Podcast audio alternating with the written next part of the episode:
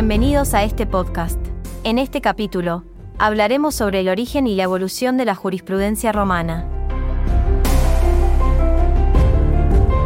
Antes de comenzar, es importante remarcar que en el ámbito del derecho, todas las relaciones legales están basadas en interacciones entre individuos. Dicho esto, observaremos a continuación la formación de la base de nuestro sistema jurídico actual.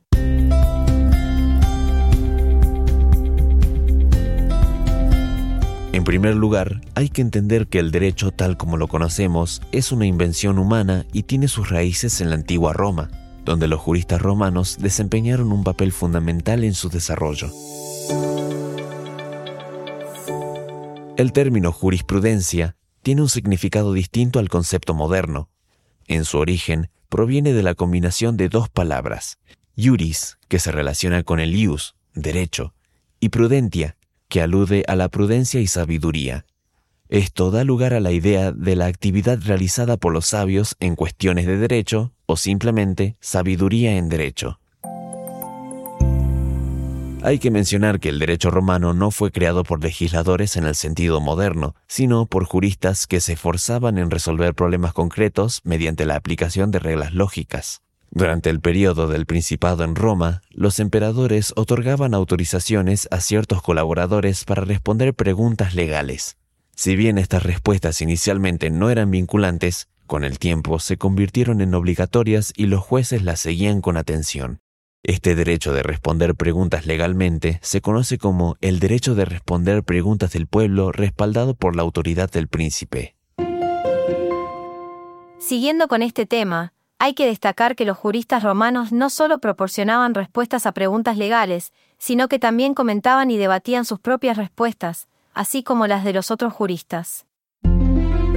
Esta actividad constante resultó en una gran cantidad de literatura jurídica, que finalmente fue denominada jurisprudencia clásica. La fase culminante de la jurisprudencia, que abarca los primeros tres siglos de nuestra era, se caracterizó por un intenso debate entre las escuelas de pensamiento de los sabinianos y los proculeyanos. Cabe mencionar que las escuelas no estaban definidas por ideologías específicas, sino por un sentido de pertenencia y respeto a ciertos maestros. En el período clásico, los juristas romanos crearon diversos tipos de obras, como las institutas, destinadas a la enseñanza, epítome, manuales de práctica, regulae, principios y máximas, sententiae, opiniones sobre cuestiones disputadas, questionis, debates sobre casos prácticos, y digesta, tratados generales.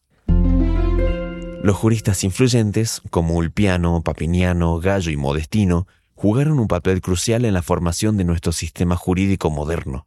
Su legado radica en la calidad técnica que alcanzaron a través de debates y discusiones, y sus obras se han convertido en la base de muchas áreas del derecho actual.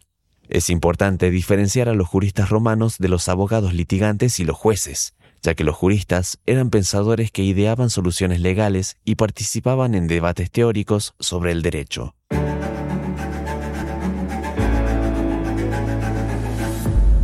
Como resumen general de este episodio, vamos a entender que en el origen y la evolución de la jurisprudencia romana, los juristas tuvieron un papel fundamental para la formación del derecho.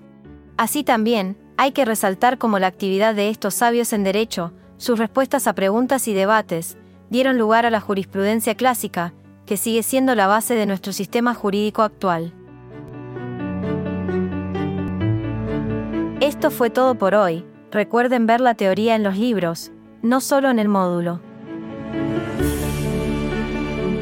Los esperamos en el próximo podcast de la carrera.